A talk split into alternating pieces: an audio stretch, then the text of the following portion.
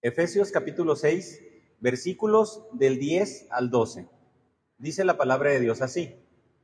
Por lo demás, hermanos míos, fortaleceos en el Señor y en el poder de su fuerza, vestidos de toda la armadura de Dios para que podáis estar firmes contra las acechanzas del diablo, porque no tenemos lucha contra sangre y carne, sino contra principados, contra potestades, contra los gobernadores de las tinieblas de este siglo, contra huestes espirituales de maldad en las regiones celestes.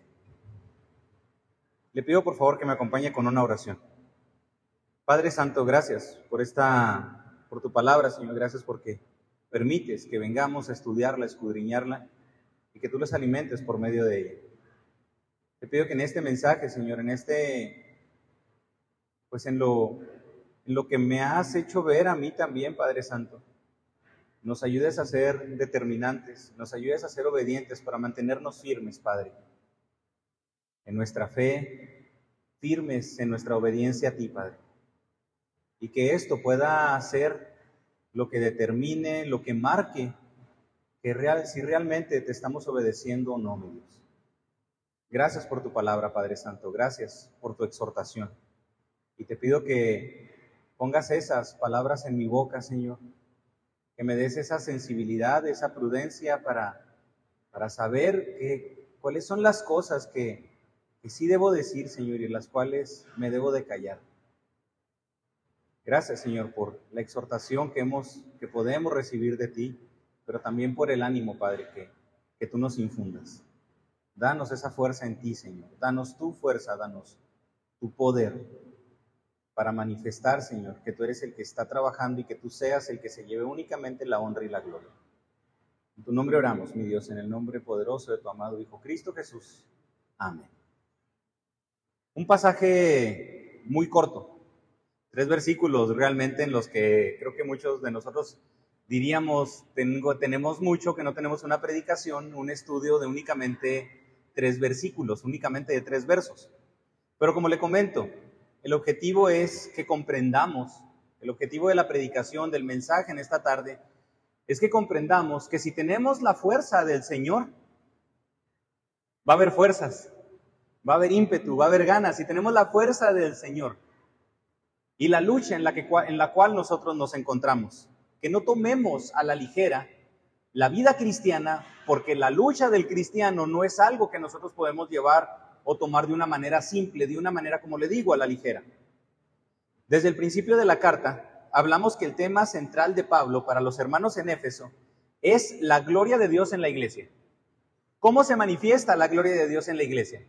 entonces veremos que una forma en la que la iglesia manifiesta la gloria de Dios es por la fuerza que Dios da a los cristianos, que Dios da a los creyentes, y obviamente esa gloria de Dios se ve en el esfuerzo del creyente, se ve en el poder que el creyente está manifestando.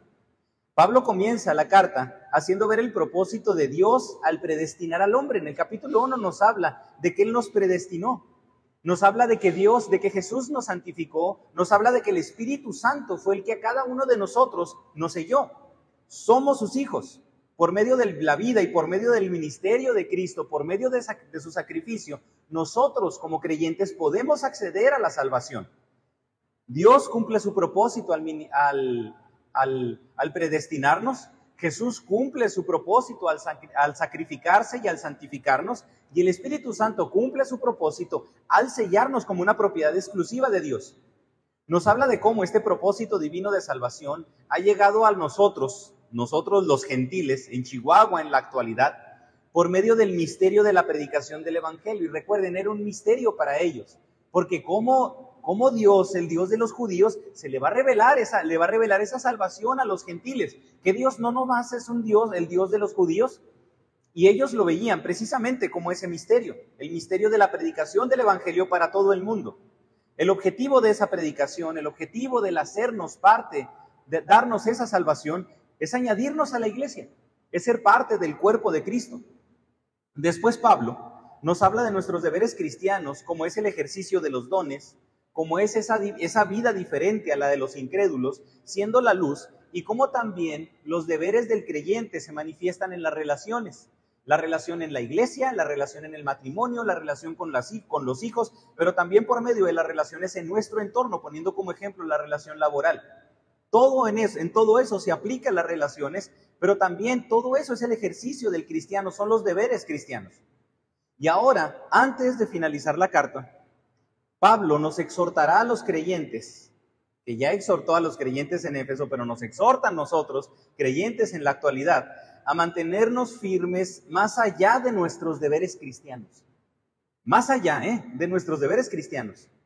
Por eso, fíjese, después de todo, después de todo esto, tenemos, nuestro tenemos un deber con la iglesia, sí. Tenemos un deber en la sociedad, sí. Tenemos que marcar una diferencia entre nuestra sociedad, sí. Tenemos que ser ejemplo en nuestra familia, también.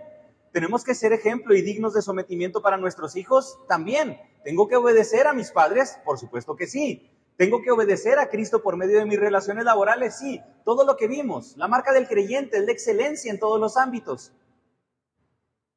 Y la pregunta, ¿aún hay más? Después de todo eso, ¿aún hay más? Sí, porque estamos en una lucha. ¿Qué es lo que nos está haciendo Pablo? ¿Qué es lo que nos va a hacer Pablo? Lo que nos va a hacer ver aquí Pablo. Y es la única manera en la que el creyente debe vivir. Y se lo comento con, con esto, que pareciera ser como un, entonces, como un esfuerzo extra. Ustedes, ustedes saben, trabajo en un colegio, en un colegio particular, y al ser un colegio particular, pues como en toda empresa se aplica lo que viene siendo el, un análisis que se llama el análisis FODA para, pues obviamente ver desde las fortalezas hasta las amenazas. Y esto es bien importante porque yo tengo un deber como, como psicólogo dentro del colegio. Tengo mi contrato donde me dice cuáles son las tareas que debo, cuáles son las tareas que debo desempeñar dentro del colegio. Pero llega un punto en el que trabajando en la preparatoria, ahorita la misma naturaleza de la preparatoria, aunque ya no estoy en la preparatoria, es el, es el sector más atacado. Es difícil competir contra el colegio de bachilleres, es difícil, más, más cuando el colegio de bachilleres ya acepta, está aceptando a todos los alumnos. Entonces, es difícil, no se puede competir contra, contra, una, contra un organismo gratuito, contra un organismo de gobierno con esa magnitud. Entonces, eso es una amenaza para nosotros. Entonces, aparte, aparte de mis deberes como psicólogo dentro del colegio, tengo que también desempeñar deberes para trabajar en contra de esas amenazas, para que mi trabajo siga vigente. Porque yo puedo decir, es que eso no me compete, a mí no me compete la publicidad, a mí no me compete ir a volantear, a mí no me compete andar hablando a las personas que han demostrado estar interesadas en el colegio. A mí no me compete porque esos no son mis deberes, esas no son mis funciones. Pero hay una gran cosa. Si no las hago, corro el riesgo de que se acabe la preparatoria. No son mis deberes, pero es un extra que debo de presentar por las amenazas que la preparatoria presenta. Estos son nuestros deberes como creyentes, todos los que Pablo, todos estos son los deberes que Pablo nos ha dicho que tenemos que hacer como creyentes. Pero si no llevamos a cabo un extra en contra de las amenazas, se acaba la iglesia. Y obviamente vamos a hablar acerca de que es una promesa que Dios ya dijo, es una promesa que, que Jesús ya marcó en Mateo capítulo 16. las puertas del Hades no prevalecerán contra la iglesia, es una promesa. Pero eso no quiere decir de que Satanás no ande como león rugiente haciendo caer a los creyentes. Es una amenaza. Por eso Pablo lo hace ver de esta manera. Estos son tus deberes, pero aún hay más. Estas son tus responsabilidades, pero todavía aún, aparte de todo eso, todavía tienes mucho más deberes. Primeramente, le digo, aún hay más, por supuesto que sí. Primeramente por los deberes y porque aparte de eso, hay alguien que quiere interferir a toda costa para que la iglesia avance. Hay alguien que tiene toda la intención de obstruir los planes de la iglesia. Satanás tiene toda la intención de terminar y de exterminar a la iglesia. Satanás odia a Dios. Satanás odia a los creyentes con todo su ser. Satanás está acechando a los creyentes con todas sus fuerzas. Es la razón por la que Pablo empieza diciendo aquí, fortalezcanse en el Señor y en el poder de su fuerza. Por eso les digo, hermanos, que esta es una exhortación, les comentaba, que esta es una exhortación que va a ser fuerte. Esta es una exhortación, por eso les decía, esta es una exhortación que no tiene la intención de evidenciar ciertas prácticas que nosotros hacemos. Pero tenemos que estar conscientes de lo que estamos haciendo para saber si realmente me estoy fortaleciendo en Dios y estoy cediendo ante la lucha de Satanás. Por eso le digo, es bien importante y le pido algo, le pido algo muy importante. No se justifique. No se justifique, porque en primera instancia tenemos la tendencia a decir, no, es que yo sí, yo no hago eso. Es que no, si yo hago eso. Y vas a tratar de buscar cuestiones que sí hacemos para no encasillarnos en, esto, en lo que no hacemos. Acepte, aceptémoslo. Aceptémoslo. Por eso le digo, aún hay más aparte de todos estos deberes que Pablo nos mencionó. Sí. Por eso le añade a la vida cristiana, Pablo le está añadiendo a la vida cristiana una lucha constante que implica un mayor esfuerzo. Desde antes de la creación, Satanás se declara acérrimo enemigo de Dios. Por eso le digo, Satanás no anda jugando. Quiso destronar a Dios de su trono. Satanás no anda jugando. En el cielo quiso destronar a Dios. No anda con cosas, ¿eh? No anda, no anda con jueguitos. Quiere destronar y tiene la intención y se declara acérrimo enemigo de Dios. Y aunque él sabe, y aunque él se dio cuenta que no puede contra Dios, sí puede contra nosotros. Sí puede contra nosotros. Una de las promesas de más ánimo para nosotros, para su iglesia, la encontramos en Mateo 16. Las puertas del Hades no prevalecerán contra la iglesia. Satanás sabe que no puede contra Dios, pero sí puede hacernos claudicar. Satanás no puede contra la iglesia, pero a los creyentes sí nos puede hacer caer o puede hacernos debilitar.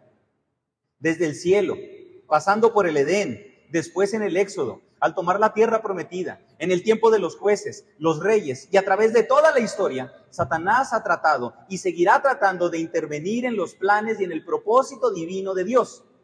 Satanás tratará de intervenir en la salvación de los, de los incrédulos y tratará de intervenir en la santidad y en el propósito de los creyentes. Grábese eso. Satanás como acérrimo enemigo de Dios no anda jugando. Él su labor se le está tomando muy en serio. Y lo peor de todo, lo peor de todo es de que su tarea, aunque, aunque es muy determinante, es muy sutil. Es muy sutil, por lo cual tenemos que estar al pendiente y tenemos que declararnos en una guerra en la que tenemos que estar constantemente firmes. Tratará de intervenir, pero por eso le digo, ¿Satanás puede contra Dios? No. ¿Puede contra la iglesia? Tampoco. Pero sí puede contra usted de manera individual. Trató de intervenir ante la, ante la humanidad de Jesús por medio de las tentaciones de Jesús en el desierto. Trató de hacer caer a Jesús en su humanidad. Pregunta, ¿cómo se, ¿cómo se defendió Jesús? ¿Cómo se defendió Jesús? Convierte esas piedras en pan. ¿Qué hizo Jesús? Le dijo, no, Satanás, no tengo hambre. No, no solo de pan vivirá el hombre. Las tres respuestas de Jesús ante las amenazas de Satanás para hacerlo caer, las tres respuestas de Jesús fueron la palabra de Dios. Jesús citó la palabra de Dios. Y ojo, esto lo voy a ver en el discipulado que les comenté que íbamos a, que íbamos a, ver, porque ya lo estoy preparando. ¿Qué hizo Jesús? ¿Sacó su Biblia de bolsillo? ¿Sacó su aplicación de YouVersion? No. ¿Dónde la traía? Aquí. Aquí. La traía de memoria. La había leído, la traía de memoria, había sido instruido en ella. Por eso necesitamos estar firmes en la palabra de Dios, necesitamos aprender la palabra de Dios, necesitamos meditar la palabra de Dios, necesitamos escudriñar la palabra de Dios, necesitamos leerla y oírla. Tenemos que tener la palabra siempre de Dios presente. Satanás trata de tentar a Jesús y a su humanidad en el, desierto. Después, antes de eso, utilizó a Herodes para asesinar a los niños menores de dos años, la humanidad de Jesús nuevamente. En el Getsemaní, trata de desanimar a Jesús pero pues también los discípulos son los que chafean ahí. Por eso Jesús también exhorta a los discípulos y les dice, velad y orad. Aquí entonces no nomás es la palabra de Dios, velad y orad, estar pendientes, orad recurrentemente, orad sin cesar. ¿Para qué? Para que no entréis en tentación. ¡Sas! Nos memorizamos la palabra de Dios para defendernos ante las acechanzas del diablo y traerla aquí siempre al punto para defendernos. Oramos constantemente y estamos velando y estamos al pendiente siempre de nuestra vida espiritual con tal de que Satanás no nos tente. Por eso le digo, hermano, es difícil y es duro. Satanás no contaba con el establecimiento de la iglesia. Él pensó que había derrotado a Cristo, que había derrotado a Dios con la muerte de Jesús en la cruz. Pero al contrario, él no contaba con el establecimiento de la iglesia. Y aunque la prevalencia de la iglesia es una promesa, él hará todo lo posible por atentar contra ella, atentando contra los cristianos. Satanás impedirá el desarrollo de la iglesia. Satanás impedirá la santidad de la iglesia. Satanás impedirá el trabajo de la iglesia. Satanás impedirá el propósito de la iglesia. Porque odia tanto a Dios que odia a la iglesia y odia a los cristianos. Satanás no odia a usted con todo su ser. Satanás me odia a mí con todo su ser. Él no tiene la intención de, de tratar de hacer una alianza conmigo. Él no quiere llevarme al infierno para que yo esté cachetonamente, pasándome a gusto con Él, así como los incrédulos dicen, ay, me voy a ir al infierno, pero qué bueno porque ya van a estar todos mis amigos. No, van a estar sufriendo, porque de la misma manera que Satanás odia a Dios, que odia a la iglesia, Satanás odia a la humanidad, porque es creada para la gloria de Dios. Todo lo que es creado para que cumpla con la imagen de Dios, todo lo que es creado para que cumpla el propósito de Dios, Satanás lo odia con todo su ser incluido usted, incluidos nosotros que podemos cumplir su propósito, incluido esta iglesia. Satanás la odia. Hará todo lo posible para impedirlo, digo, su desarrollo, su santidad, su trabajo y el cumplimiento de su propósito. La iglesia está bajo un ataque, bajo un ataque constante, un ataque sin piedad, un ataque sin misericordia y un ataque sin tregua. Para los cristianos no hay banderita blanca. Satanás no cree en esa banderita blanca. Satanás es oportunista. El cristiano saca la, banderita blanca de que yo quiero estar cómodo, y quiero unas vacaciones. Y ahí va. El principio, el principio de muchas, y lo digo así, de vacaciones cristianas, donde hay creyentes que dicen, voy a pasármela tranquilo aquí, para muchos ha sido el decaimiento de su vida cristiana, porque Satanás ha utilizado esa banderita blanca porque él no quiere tregua. Y nosotros pensando, estoy cansado de servir, estoy cansado de esto, voy a tomarme unas vacaciones, voy a llevármela tranquilo. ¿Y qué cree que hace Satanás? A la yugular contra usted, a la yugular contra el creyente, porque lo odia. Odia tanto que no tiene piedad, no tiene misericordia y no va a haber tregua.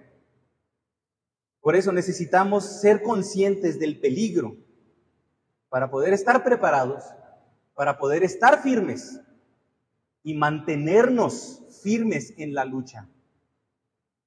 Esa lucha no se acaba aquí. Esa lucha no se acaba aquí porque nosotros podemos decir, es que sí, Satanás está derrotado, sí, pero la lucha sigue. Satanás está derrotado a futuro, pero la lucha sigue. Mientras usted está aquí, la lucha sigue.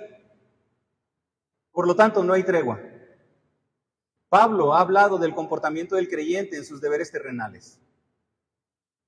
Ha hablado acerca de cómo el creyente se dirige en lo cotidiano, pero ahora quiere hacer consciente a la iglesia de la verdadera lucha. Esos son los deberes, eso es lo con los que debemos de cumplir, por eso le decía, yo como psicólogo tengo que cumplir con esos deberes, pero como colegio presentamos amenazas, ante las cuales también tengo que intervenir, ante las cuales también formo parte, porque si digo, es que mi deber como mi deber como psicólogo no es volantear, mi deber como psicólogo no es hacer esto de publicidad, mi deber como psicólogo no es hacer llamadas, mi deber como psicólogo depende de que haga todo eso para que el colegio siga. Por eso, sus deberes cristianos, ¿cuáles son? Todo lo que dijimos y aparte de eso, estar firmes ante las acechanzas del diablo. Porque el día en que Satanás lo tumbe a usted, se le acaban los deberes como cristiano. Ya, ya, ya no hay deberes. ¿Y el cristiano dónde quedó? ¿Se pierde la salvación?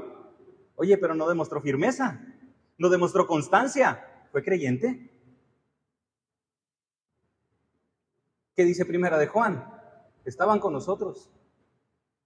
Su salida sirvió para corroborar que no eran de nosotros. Por eso Pablo ha hablado de todo eso. La vida espiritual es una lucha constante y la enfrentamos por medio de todo, incluso por medio de nuestros conflictos diarios. En el ambiente social que nos desarrollamos enfrentamos esa lucha. Es una guerra invisible de la cual en ocasiones no somos conscientes. Ya nos explicó, Pablo ya nos explicó cómo hacer frente a las cuestiones cotidianas. Pero ahora, en este capítulo 6, nos va a decir cómo enfrentar y cómo salir victorioso de esta guerra invisible, pero a la vez dominante. Para poder vencer, el creyente necesita depender del poder de Dios. Y es lo que vamos a ver en estos tres versículos. El creyente necesita depender del poder de Dios. En la siguiente predicación, en los versículos del 13 al 18, hablaremos de utilizar los recursos divinos. Y Pablo ejemplifica esto con, la armadura. Y al último, en los versículos 19 y 20, Pablo nos va a hablar acerca de refugiarnos en la oración. ¿Qué es lo que tiene que hacer el creyente para mantenerse firme? Depender del poder de Dios, utilizar los recursos divinos y refugiarse en la oración. Es lo que veremos en, estos tres, en estas últimas tres predicaciones en las que Pablo va a exhortar a la iglesia en Éfeso a mantenerse firmes. Es decir, todo lo que vamos a ver en esta predicación y en las siguientes dos, de esto depende todo lo que acabamos de ver a lo largo de toda la carta a los Efesios. De esto depende todo eso. Y acompáñame a leer el versículo 10. El primer punto de esta mañana es, el creyente el creyente se fortalece en Cristo.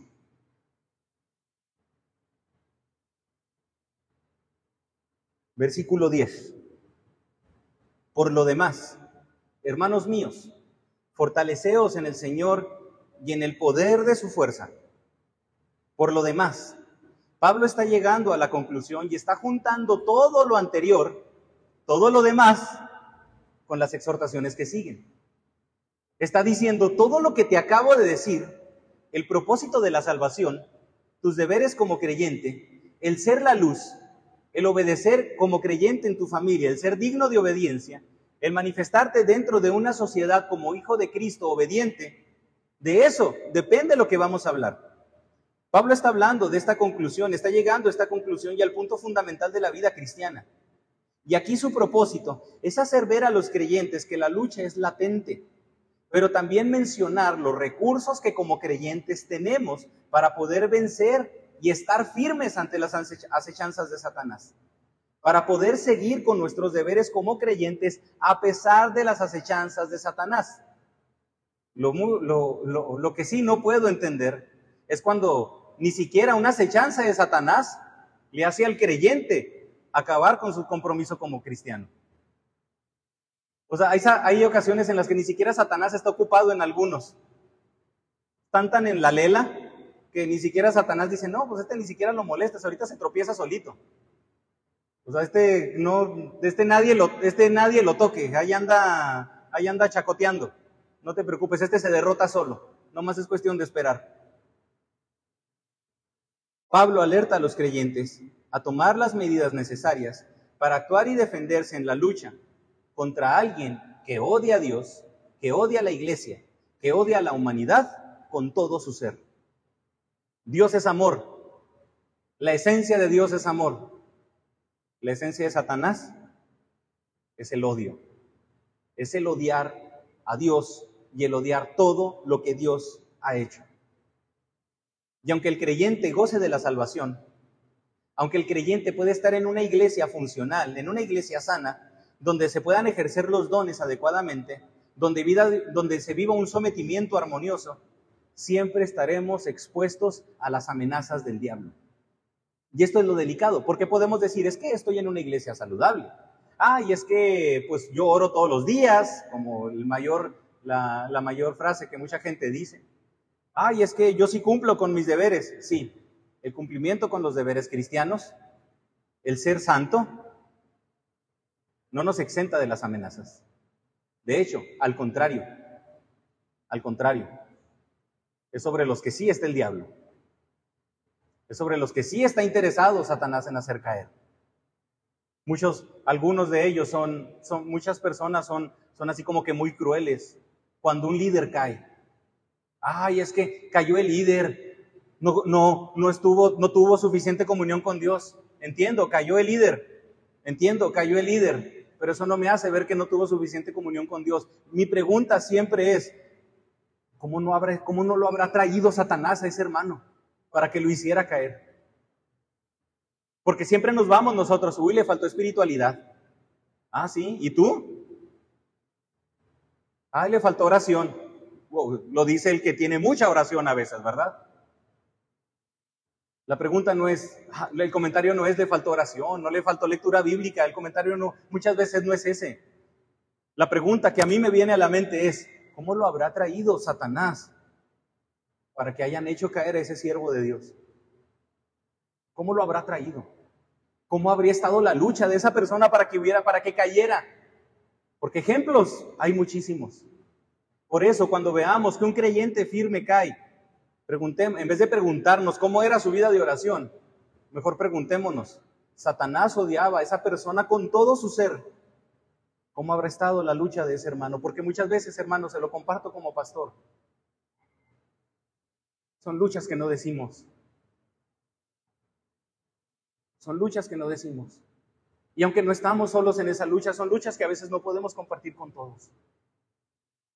Y se lo comparto sinceramente. Hay luchas tremendas. Hay luchas fuertes. Hay luchas que quitan sueño. Hay luchas que quitan comodidad. Pero nuestro llamado es este. Estar firmes. Estar firmes. Y aunque estemos en un, en un, en un ambiente eclesiástico ideal, nada nos quita las amenazas. Por eso, aparte de todo eso, de los deberes del creyente, debemos prepararnos y estar dispuestos a confrontar y a fortalecernos para resistir. El creyente y la iglesia siempre serán el blanco favorito de Satanás. Usted, lo voy, a, lo voy a ejemplificar así, Satanás en su oficina tiene una foto con usted, con un precio. Satanás en su despacho y Satanás en todo, en todo su edificio tiene una foto con usted. Satanás tiene una foto y la ubicación de la iglesia para hacerla caer. Satanás tiene un precio de su cabeza. Satanás tiene un precio para todos los creyentes para hacerlo caer. Porque ahorita vamos a ver que también Satanás tiene está, está dentro, del, dentro del crimen organizado. Y no lo quiero asustar, pero le dije, voy a ser muy gráfico y voy a ser muy claro porque si estamos en una lucha. Lo principal, ¿cuál va a ser? Acudir al Señor para que nos dé la fortaleza que únicamente nosotros podemos encontrar en Cristo. Cumplir los deberes cristianos así al 100% a cabalidad no es difícil, es imposible. Por eso necesitamos la fortaleza de Dios, porque no podemos con nuestras fuerzas. De la misma manera es imposible resistir al diablo sin el poder de Dios. Es imposible.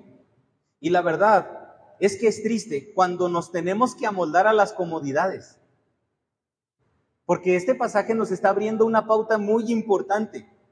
Es triste ver que las iglesias hemos reducido los deberes en lugar de que los creyentes redoblemos el esfuerzo.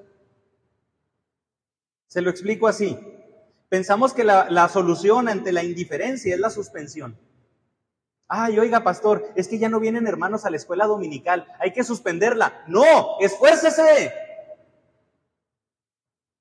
Es que hermano, ya los creyentes no se conectan a la, transmisión, no se conectan a para recibir alimento espiritual. Hay que suspender la transmisión porque nadie se conecta. No, esfuércese. Ay, hermano, es que ya no hay que poner tantas actividades de lectura bíblica, ya no hay que poner tantas cosas de oración, porque todos tenemos actividades y tenemos cosas que hacer y estamos cansados. Hay que reducir el activismo. No, esfuércese. Fortaleceos en el Señor y en el poder de su fuerza para cumplir nuestros deberes. No es disminuir actividades, no es disminuir deberes cristianos, no es ser flojos, no es acomodarnos a, lo que nosotros queremos, a nuestro cansancio. Esfuércese. Siempre lo más cómodo, siempre lo más fácil y siempre los holgazanes van a suspender actividades en lugar de esforzarse. Pensamos que ante toda la, pensamos que la solución ante la indiferencia siempre va a ser la suspensión, cuando la solución es la fortaleza en el Señor. No necesitamos suspender, no necesitamos reducir, usted se necesita esforzar. Fortaleceos en el Señor y en el poder de su fuerza. Porque Dios no se va a acomodar a usted para que usted se cumpla, para que usted cumpla. Ay, ¿sabes qué, Alfonso? Reduce la predicación a 10 minutos y habla y nomás y di Dios es amor, porque los creyentes necesitan lechita. Esfuércese para recibir un buen alimento espiritual. Ay, es que no hay que orar tanto porque la gente se cansa. Ay, oye Pablo, ¿sabes qué? Es que se cayó Utico y se murió.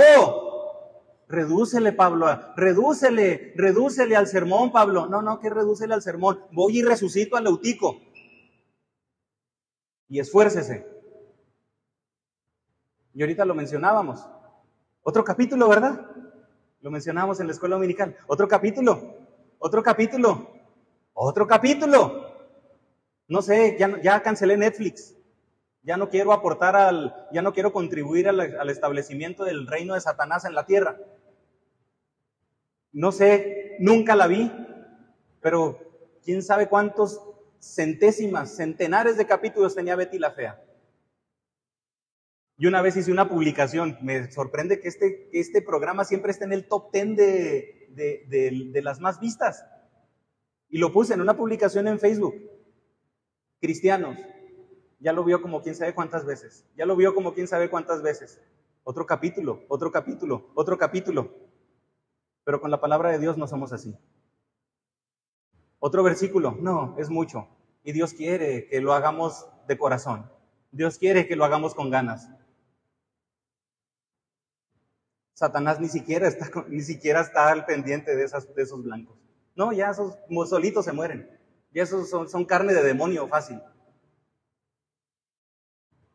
Es triste ver cuando reducimos en vez de esforzarnos. Y como pastor le comparto que me puede en gran manera cuando piden que reduzca ciertas cosas.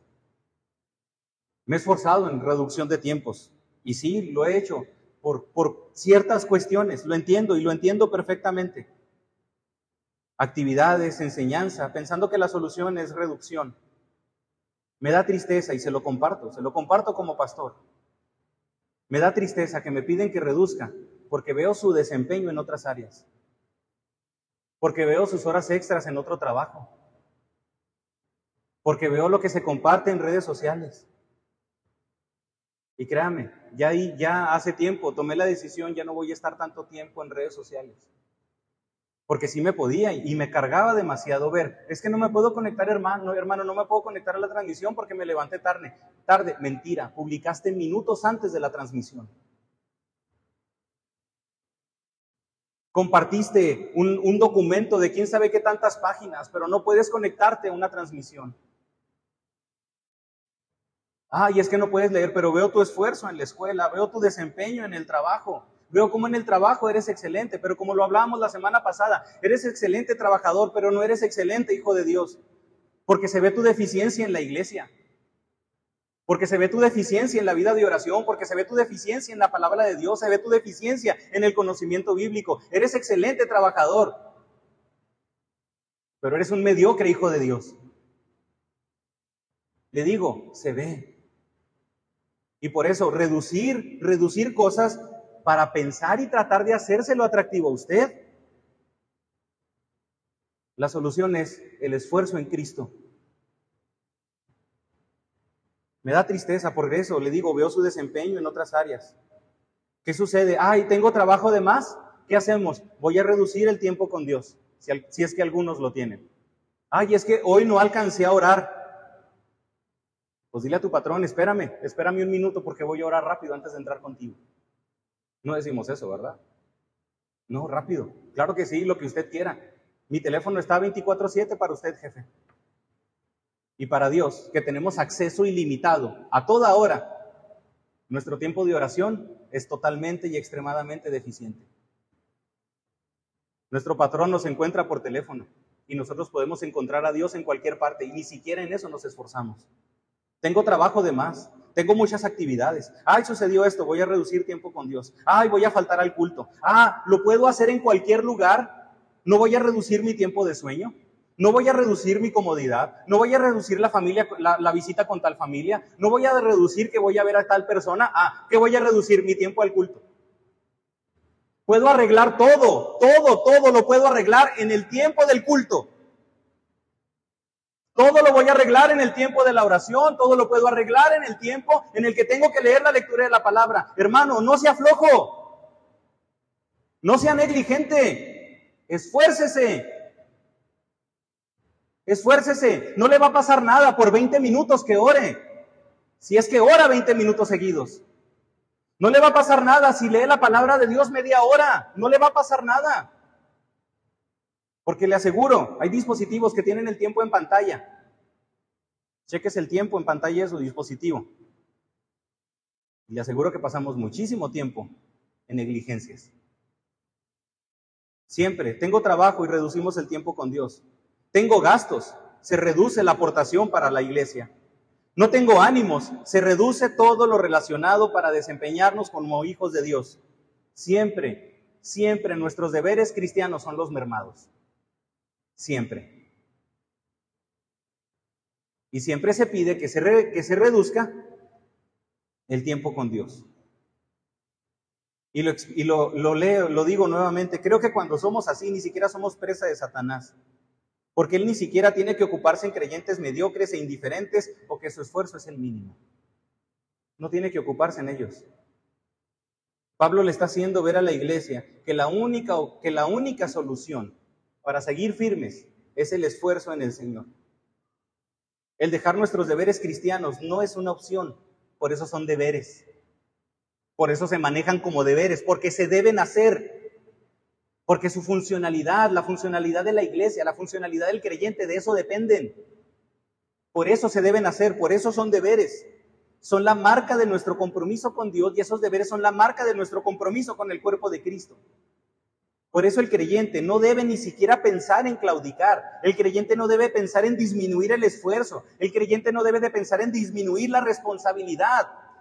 Al contrario, el creyente debe fortalecerse, debe hacerse fuerte en Cristo para actuar con su poder. Porque el creyente no puede bajar la guardia, el creyente no puede hacerse flojo. El creyente tiene que hacer fuerte, tiene que hacer frente, no puede ser irresponsable porque Dios ha provisto de las riquezas de su gracia para que el creyente pueda cumplir con sus deberes cristianos. Oiga, y esto me encanta, Dios nos da la salvación, Dios nos da las riquezas de su gloria. Aquí nos dice que Dios nos da de su poder y luego más adelante nos va a decir que Dios nos da de sus recursos. Lo único que tenemos que hacer es esforzarnos. Lo único que tenemos que hacer es acudir a Él. Ya Dios le ha dado todo. Oiga, yo quiero pertenecer a una empresa así. Oye, ¿sabes qué? Vas a trabajar para mí, pero no te preocupes, tú no tienes que poner nada. Hasta yo voy a ir por ti. Yo te voy a llevar y todo lo vas a hacer, todo te lo voy a proveer yo. Los recursos, lo que comas aquí, lo que utilices aquí, todo corre por mi cuenta. Aquí el comedor no lo vas a pagar tú, lo voy a pagar yo. Aquí el material no lo vas a pagar tú, lo voy a pagar yo. Todo lo pago, todo corre por mi cuenta. Oiga, yo quiero pertenecer. Y eso es lo que hace Dios. ¿Qué es lo único que pide? Utiliza los recursos, utiliza todo lo que yo te doy adecuadamente. Utiliza la salvación adecuadamente. Utiliza tu tiempo adecuadamente. Utiliza mis recursos adecuadamente. Y esfuérzate. Por eso el creyente no debe pensar en claudicar. Nos ha dado todo. Y aquí nos dice que también nos da hasta la fortaleza. Fortaleceos. Quiere decir ponerse en forma. Póngase en forma. Póngase en forma. No sé si recuerdan a Adrián, unos, una pareja que venían que era preparador físico. Dice, dice Adrián, dice, no hombre, me chocaba. Me chocaba cuando las personas llegaban dos semanas antes de Semana Santa y decían, es que voy a ir a la playa y ya quiero tener cuadritos, quiero ponerme en forma. Y Adrián le daba risa. Adrián es excelente, es muy estricto en cuanto a, en cuanto a las personas que tiene. Y los, y los pone en forma porque, les pone, porque los pone en forma. Pero a las personas que ponen forma, ¿quién cree, ¿quién cree que son?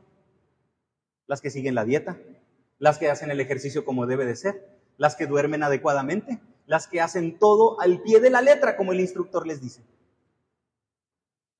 Se ponen en forma porque se nota la intención. Esto nos habla de que el problema del creyente no es el tiempo. Esto nos habla de que el problema del creyente no son los recursos. El mayor problema del creyente es el corazón.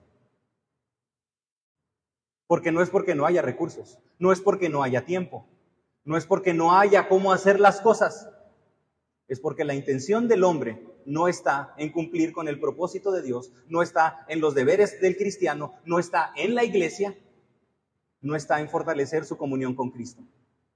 De eso nos habla, de que el mayor problema es el corazón del hombre. Por eso, fortaleceos quiere decir ponerse en forma. Y vamos a ver por qué es necesario que el creyente se ponga en forma. El poder y la fuerza se refieren al activador y a la habilidad que Dios utiliza para hacer actuar al creyente. Lo que Pablo está diciendo es de que Dios no disminuirá los deberes del creyente. Dios no, Dios no le va a decir, Ponchito, está cansado. Ay, ay, ay, Alfonsito, estás cansado. No, no prediques, mi hijo, no prediques. Ay, tuviste, tuviste una mala situación con, con tu familia. No, no prediques. Alguien te desanimó. No, no, no prediques, no te preocupes. Y aún más, has pecado. No, no, no prediques. ¿Sabe quién sabe si me dice eso a cada momento? ¿Sabe quién sí me dice que descanse? ¿Sabe quién sí me dice que no lo haga? Satanás. Él sí me lo dice. Y se lo he dicho muchas veces.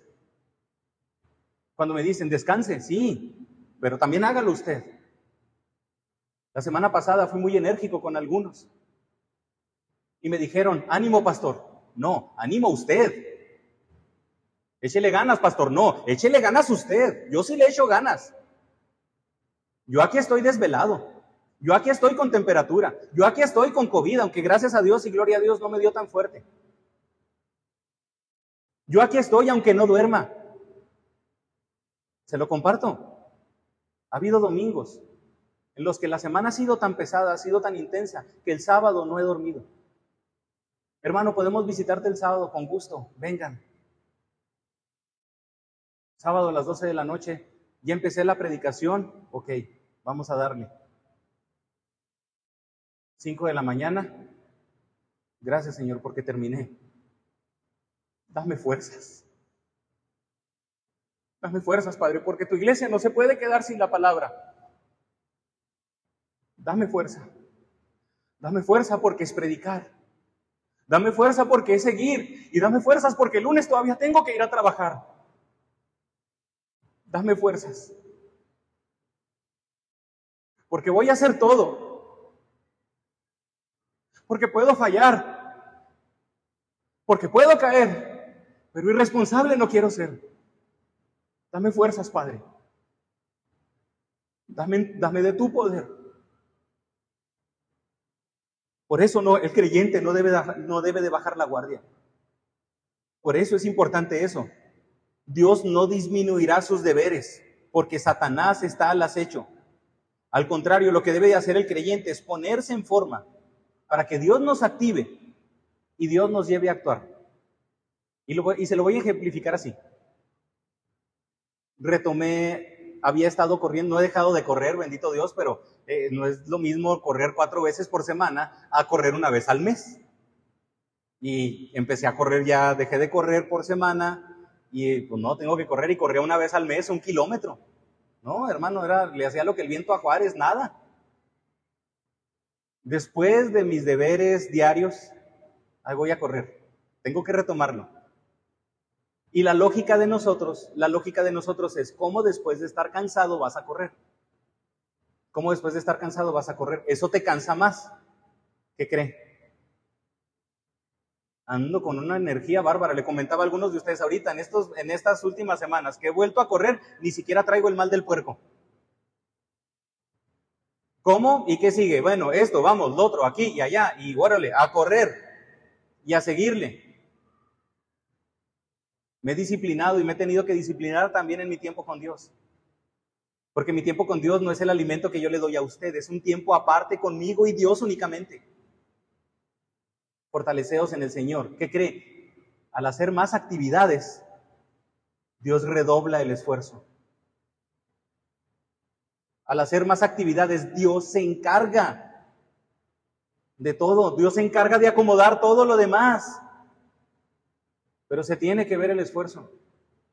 Para los que somos maestros aquí, aquí alumnos, somos aquí alumnos a los que les damos más oportunidades. A los que se esfuerzan. A los que vemos que se esfuerzan. No es lo mismo, y se lo pongo eh, con un ejemplo laboral, no es lo mismo que un, trabajador que entra a las 8 llegue todos los días, 8.10, 8.05. No es lo mismo. El, ¿Qué dice el patrón? No, este llega tarde, ya es su hábito llegar tarde. ¿Qué sucede? supongámoslo así, un trabajador llega 8.5, 8.5 durante toda la semana y acumula 25 minutos en la semana. Pero hay un trabajador que llega todos los días 7.50, 7.50 y el viernes ese trabajador llega a las ocho y media. ¿Qué va a hacer el patrón? Se va a preocupar por ese trabajador. Algo pasó con él. Algo pasó con él porque su, porque su modus operandi no es llegar tarde, llega siempre temprano y ahora llegó tarde. ¿Qué pasó con él? Y hay consideraciones. Porque se ve el esfuerzo, incluso a pesar de que una persona falla. Es lo mismo aquí, hermano. Dios ve el esfuerzo, a pesar de que fallamos. Dios ve nuestro corazón, a pesar de que fallamos. Por eso, la petición del creyente la petición del creyente debería de ser, Dios, dame fuerza para resistir. Señor, dame fuerza para hacer su tu voluntad. Señor, dame fuerza porque estoy cansado físicamente. Señor, dame fuerza para mantenerme firme ante la tentación. Señor, dame fuerza para mantenerme firme ante una sociedad que está en contra tuya. Señor, dame fuerza para ejercer mis dones extra de todas mis labores. Dame fuerza para poder amar de la manera que tú amas. Dame, dame de tu poder para realizar mi trabajo con excelencia. Dame de tu poder para poder cumplir el propósito que tienes para mí. Dame de tu poder para poder sobreponerme ante el cansancio físico y aún así ante el cansancio mental. Creo que muchas veces esa debería ser nuestra oración. Porque aquí Pablo no está diciendo para que, como la lucha está fuerte, descansa, descansa, llévatela tranquilo para que cuando trabajes, trabajes con ganas. Para que traiga churro, mijo. No, fortalécete. Fortalécete. La solución del creyente ante los deberes cristianos y para mantenerse firme ante las acechanzas del diablo va a ser encontrar esa fortaleza en Cristo. Versículo 11. Necesitamos la fortaleza en Cristo para poder utilizar adecuadamente los recursos divinos. Versículo 11. Vestíos de toda la armadura de Dios para que podáis estar firmes contra las acechanzas del diablo.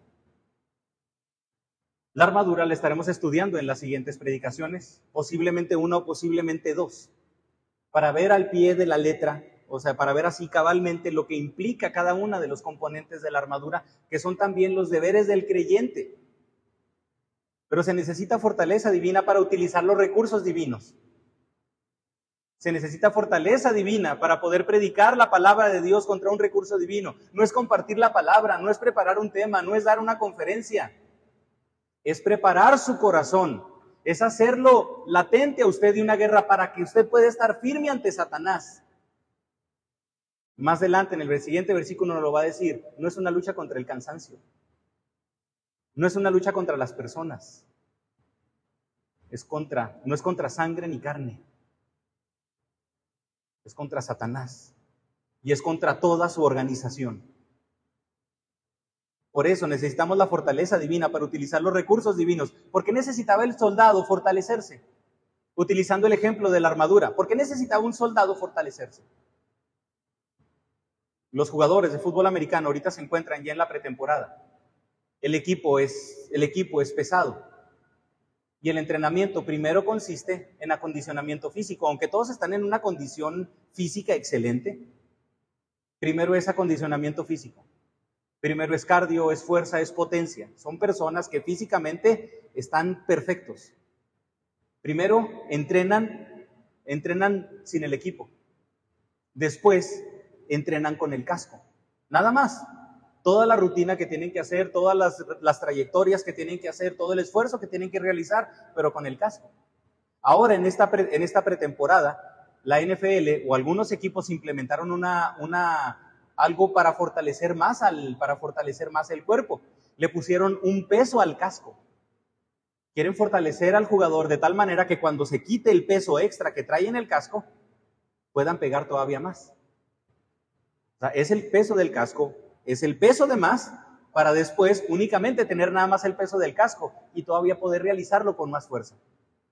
Después del entrenamiento con el puro casco, ahora sí viene el entrenamiento con todo el equipo, para acostumbrar al cuerpo poco a poco. Porque es un, es un deporte demasiado demandante. Mencionan incluso algunos que deportistas, como en caso de hockey sobre hielo, donde también el, equipo del portero es demasiado pesado y tiene que ser demasiado hábil. Menciona que un, que un jugador, un portero de equipo de hockey sobre hielo, pierde hasta 3 kilos por juego. O sea, imagínese la forma en la que tienen que estar esas personas para poder resistir ese equipo. Se necesita fortaleza, porque no solamente es los deberes cristianos, se necesita fortaleza para ponerse la armadura, se necesita fortaleza para seguir la verdad, se necesita fortaleza para, para, predicar y ponerse las sandalias de la predicación del Evangelio, se necesita la fortaleza para ceñirse con la justicia, se necesita fortaleza para demostrar la salvación, se necesita fortaleza para ponerse el escudo y manifestar siempre y defender siempre la fe. Se necesita fortaleza para siempre tomar en cuenta la palabra de Dios, porque no es solamente ponerse la armadura, es ser fuerte y pedirle fortaleza a Dios para ponerse la armadura. ¿Sí me estoy explicando? Porque yo le puedo decir, póngase la armadura, pues sí, pero ¿de qué le sirve si usted no tiene la fortaleza y no tiene la valentía y no tiene el arrojo de compartir la palabra? Por eso se necesita fortaleza. Necesita la fortaleza para poder ser una persona defensora siempre de la verdad, se necesita la fortaleza del Señor para ser determinante ante una sociedad que no se va a rendir ante Cristo. Se necesita fortaleza. Por eso Cristo, por eso Pablo, perdón, antes de, de decirnos ponte la armadura, nos está diciendo fortalezcanse. Una armadura romana, una armadura de un soldado romano pesaba 30 kilos aproximadamente. El soldado romano tenía que estar en condiciones perfectas tenía que estar en condiciones físicas óptimas para cargar 30 kilos y para marchar kilómetros cargando con esos 30 kilos extra. Y eso es de la pura armadura, porque se le añade el, el escudo, si le añade la lanza, si le añade la espada, llegaba hasta 45 kilos. Imagínese 45 kilos caminando kilómetros. Imagínese 45 kilos estando parado siempre en un mismo lugar estático. Y aparte de esos 40 kilos, le agregamos el alimento que ellos tenían que también cargar por si alguna vez entraban en una contingencia donde ya no podían seguir. Le, agregamos el alimento, le agregamos las, las cuestiones que necesitaban ellos para protegerse, en dado caso de casas de campaña express para poder hacer una fortaleza pequeña, un campamento pequeño, y eso lo tenían que cargar entre el mismo ejército cuando salían a marchar. Un soldado romano tenía que estar en condiciones físicas óptimas, para poderse, para poderse poner la armadura. Y un creyente necesita fortalecerse en Cristo para poder ponerse la armadura. No es algo sencillo. Por eso Dios da la fuerza. No sé cómo predicar, pastor. Me da miedo predicar. Dios le da la fuerza. Pastor, me da miedo defender la verdad. Me da miedo defender la verdad. Lo entiendo, hermano. Lo entiendo. Trabajo en una universidad donde la mayoría de los alumnos está a favor de la ideología de género. Y bendito Dios, hasta ahorita no me he quedado callado. Señor, dame la fortaleza para poder predicar de tu palabra. Dame la fortaleza para poder, para poder defender con ímpetu tu verdad pero también defenderla con tal amor de que ellos se den cuenta que te necesitan. Señor, dame esa fortaleza para poder ceñirme con la salvación, ponerme el yelmo, ese yelmo de la salvación y demostrar que soy un hijo tuyo salvo en todos los lugares. Señor, dame la fortaleza para tener para poder sostener ese escudo y estar firme ante todas las acechanzas, porque es bien difícil mantenerme firme. Estoy cansado, Señor, y a veces no puedo mantenerme firme. Dame la fortaleza, Padre. A eso voy. Y eso es a lo que va Pablo, con fortalecernos para ponernos la armadura. Dios da la fuerza, pero Dios da los recursos para que el creyente pueda ser fuerte. Por eso lo importante, lo dice, fortaleceos, pero aquí nos dice, vestidos. Pero ¿qué dice? Agarre su espadita, mijo. Agarre su espadita, Ponchito, para que traiga la palabrita ahí siempre. ¿Dice traiga la espada? No. ¿Dice ponte la lanza? No. Agarre el escudo? Tampoco. Vestidos de toda, toda la armadura. Y nosotros pensamos que tenemos la armadura porque decimos, no, es que yo estoy bien con Dios porque oro. Según este pasaje, la oración ni siquiera forma parte de la armadura. Es decir, usted es una presa totalmente fácil porque ni fuerzas y ni armadura. Débil, expuesto totalmente. Lo van a balasear y ni siquiera trae chaleco antibalas. Lo van a dejar todo perforado nomás. Presa totalmente fácil. Como dicen en el argot de la batalla, carne de cañón. Implica que el creyente debe vestirse totalmente para mantenerse siempre preparado con la armadura completa. Una armadura que no es opcional, porque cada parte complementa a la otra y cumple una función específica. Por eso se necesita toda la fortaleza del Señor para ponerse toda la armadura ante un creyente que quiere, que quiere que el cristiano caiga con todo su ser. Porque el diablo está siempre al acecho. Toda la fuerza de Dios para toda la armadura de Dios. No podemos evitarlo. No podemos, tenemos que ponérnosla. Por eso dice, para estar firmes, para poder hacerle frente, para poder resistir. Hacer frente significa una actitud de preparación constante, para mantenerse firme y no rendirse ante el enemigo. Necesitamos la actitud y la determinación de Jesús. Me encanta ver a Jesús en el huerto de Getsemaní. Y lo digo eso porque al principio vemos a un Jesús. Mi alma está triste hasta la muerte. Vemos a un Jesús llorando lágrimas de sangre, una condición biológica, ante una preocupación excesiva. Un Jesús diciendo, estoy triste hasta la muerte. Pero después de la oración, viene un Jesús levantando a sus discípulos, diciéndoles, levántense, porque ahí viene el que me va a entregar. Me encanta porque vemos a un Jesús diciendo, levántense, porque a partir de este momento va a comenzar la gloria en la que ustedes van a ser salvos.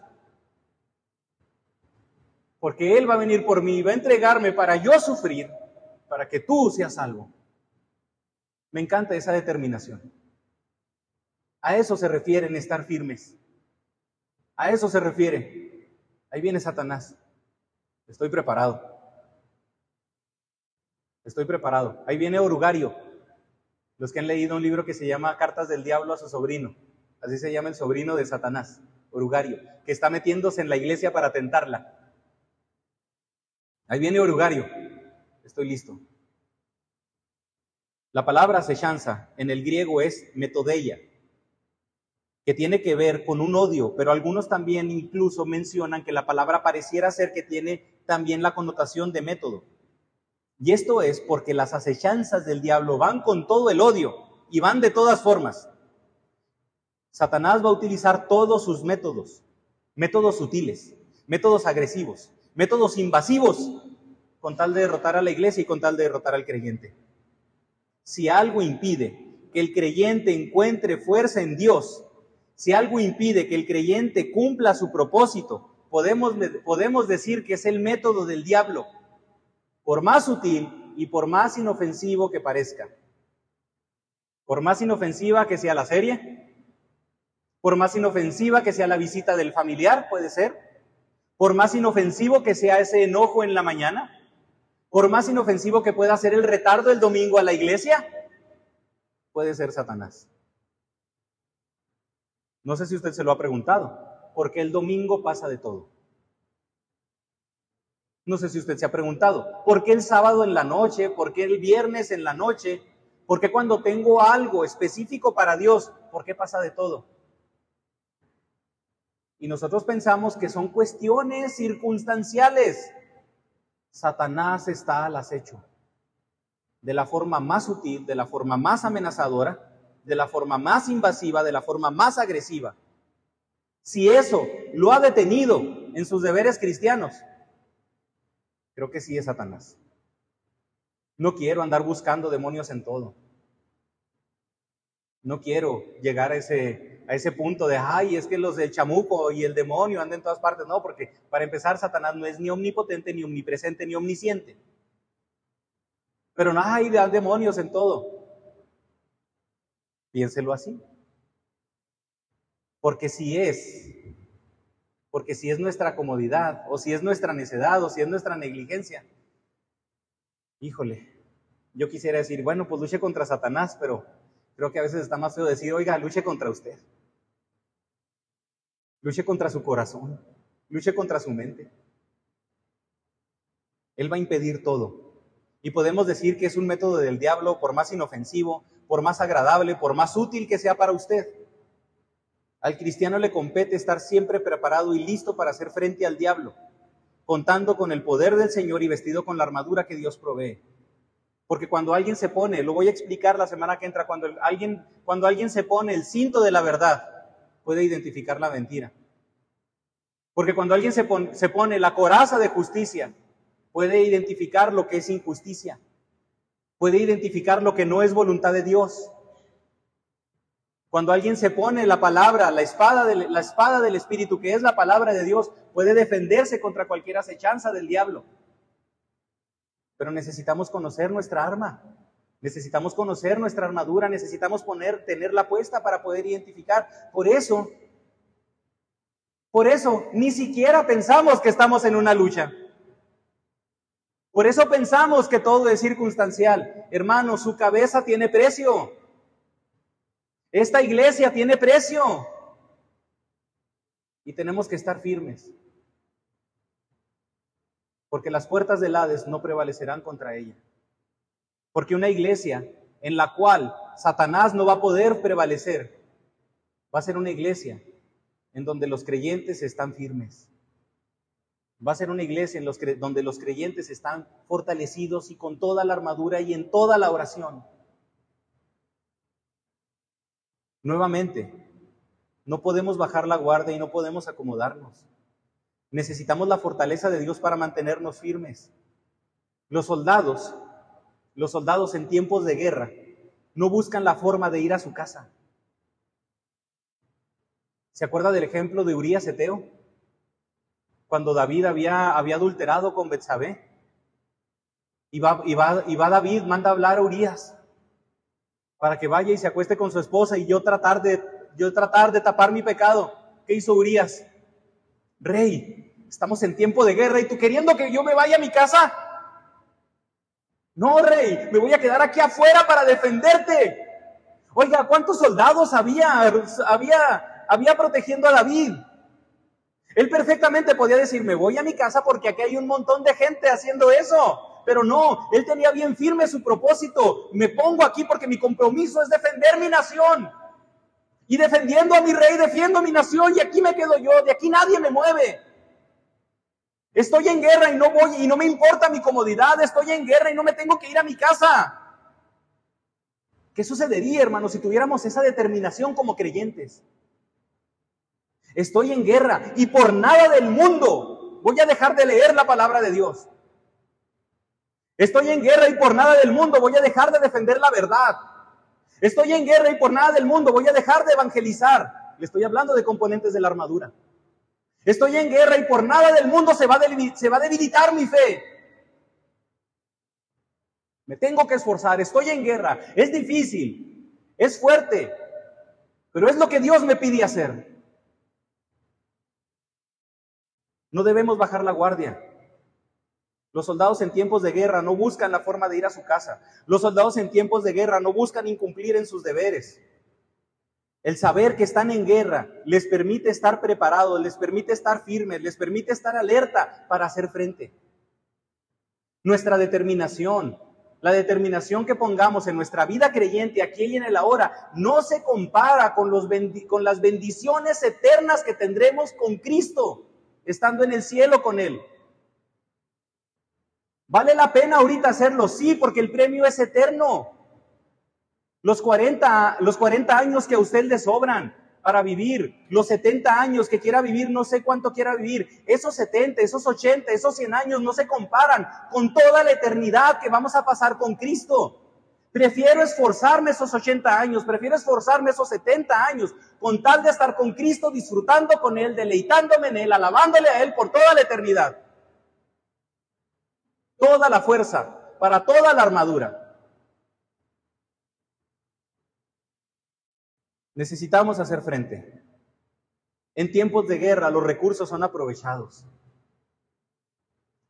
En tiempos de guerra se dejan de utilizar las cosas innecesarias o irrelevantes.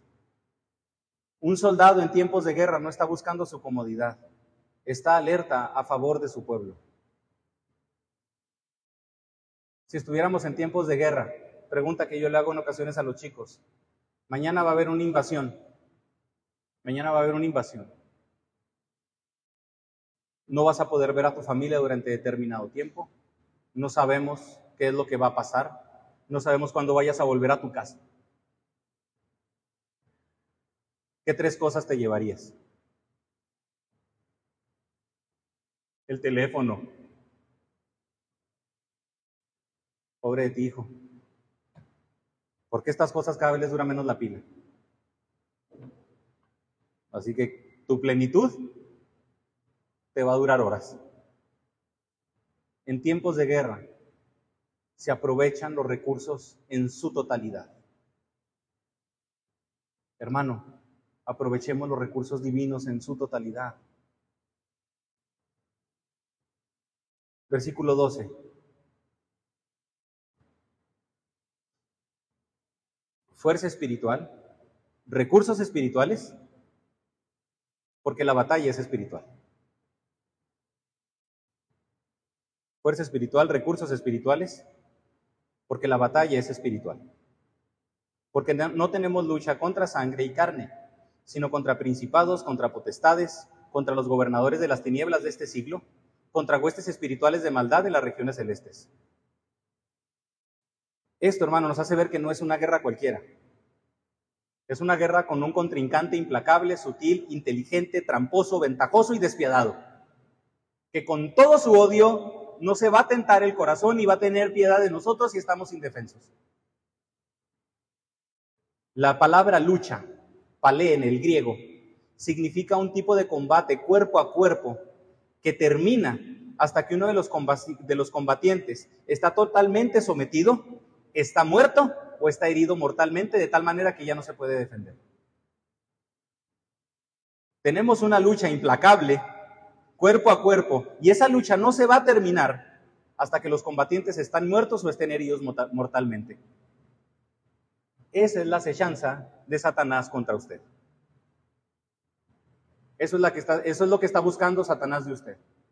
Satanás no crea que está buscando interferir en que usted venga a la iglesia. Ay, yo me voy a encargar de que no venga a la iglesia. Eso puede ser muchas veces el comienzo de todo. El interés de Satanás es de que usted esté muerto espiritualmente y que no goce de las bendiciones de Dios. ¿Para qué? Para que le espere toda una eternidad de sufrimiento. El adversario no es humano. El adversario no se puede ver. El adversario no se puede percibir. El adversario no se puede sentir. Y eso es lo delicado.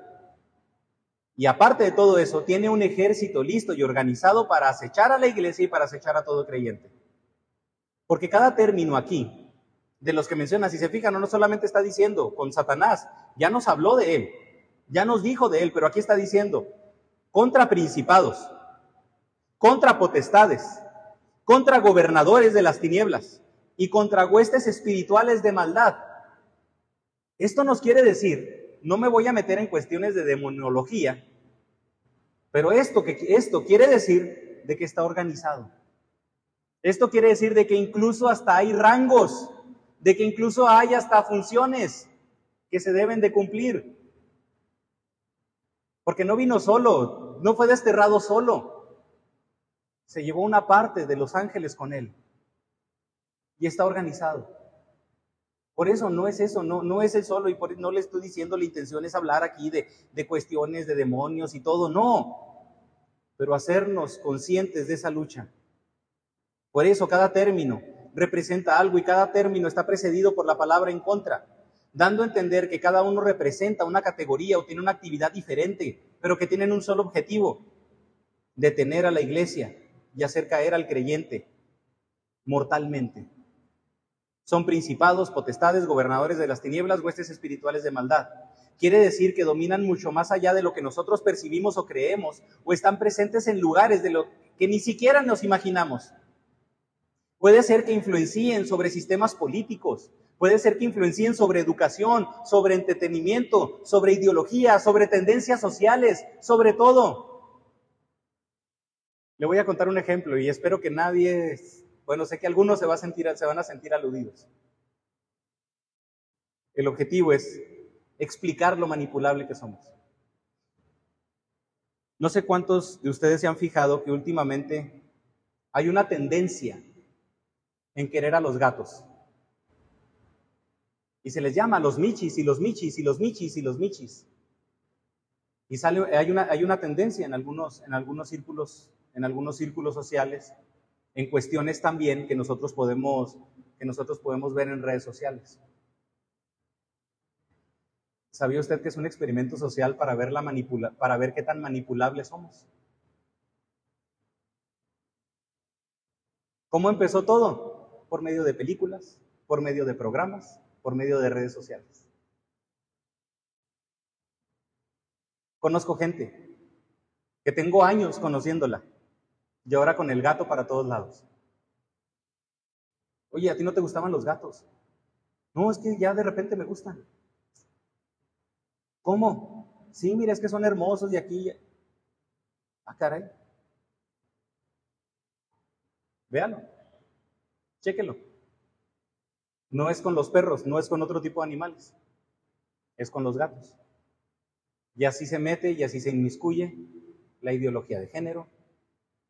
Y así se inmiscuye la aversión en contra de la figura paterna, la rebeldía. Y de tal manera todo es permisivo y todo está bien y no hay problema. Tendencias sociales que vemos inofensivas, pero nos comprueban lo fácil que es manipular a una persona. ¿No se ha preguntado por qué ahora todo mundo es vegano? ¿O mucha gente quiere, está en pro del veganismo? Utilización de las tendencias para poder manipular a las masas.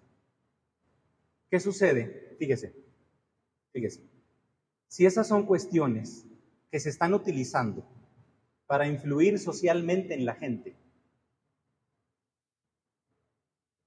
¿usted cree que Satanás no va a utilizar algo así para desviar nuestra atención? Algo tan sutil, algo tan inofensivo como puede ser un gusto para desviar nuestra atención.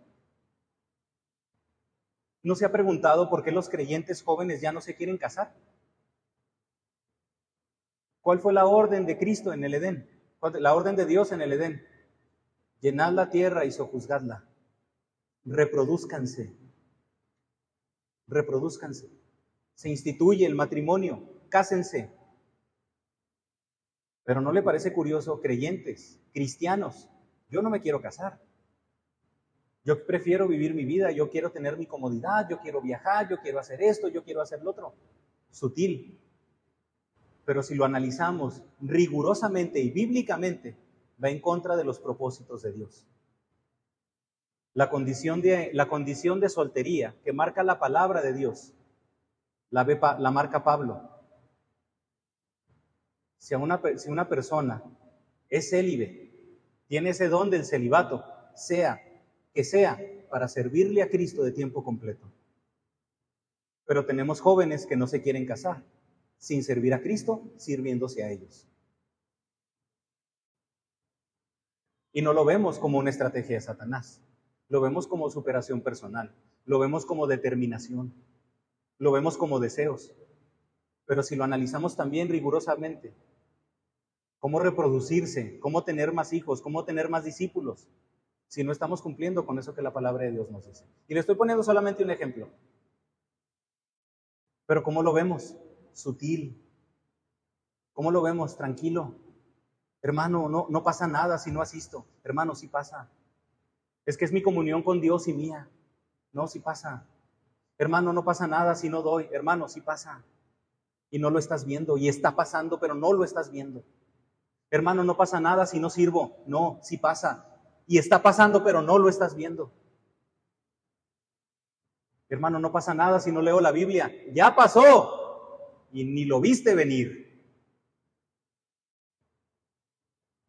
Por eso, hermano, lo menciono nuevamente, es sutil, va a ser sutil, va a ser inofensivo, va a ser agradable, pero también va a ser despiadado y nos va a impedir cumplir el propósito de Dios.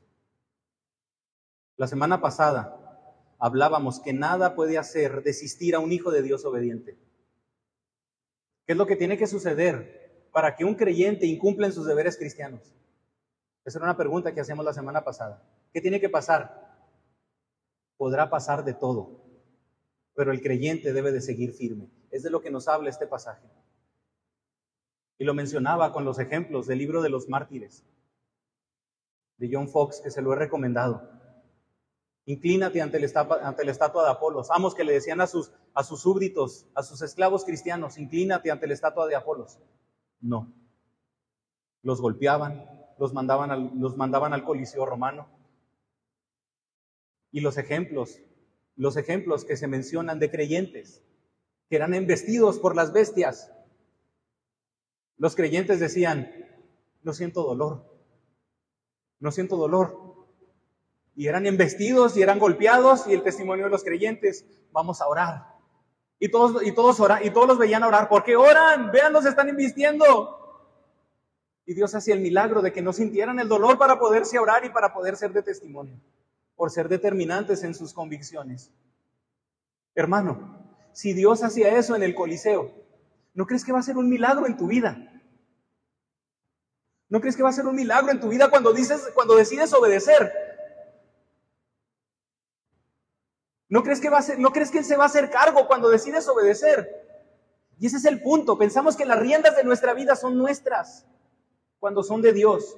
Pero cuando decides ser obediente, Dios te aseguro que va a intervenir milagrosamente. Porque es su fuerza, porque es su poder, porque son las bendiciones de su gracia, es todo lo que nos ha hablado Efesios.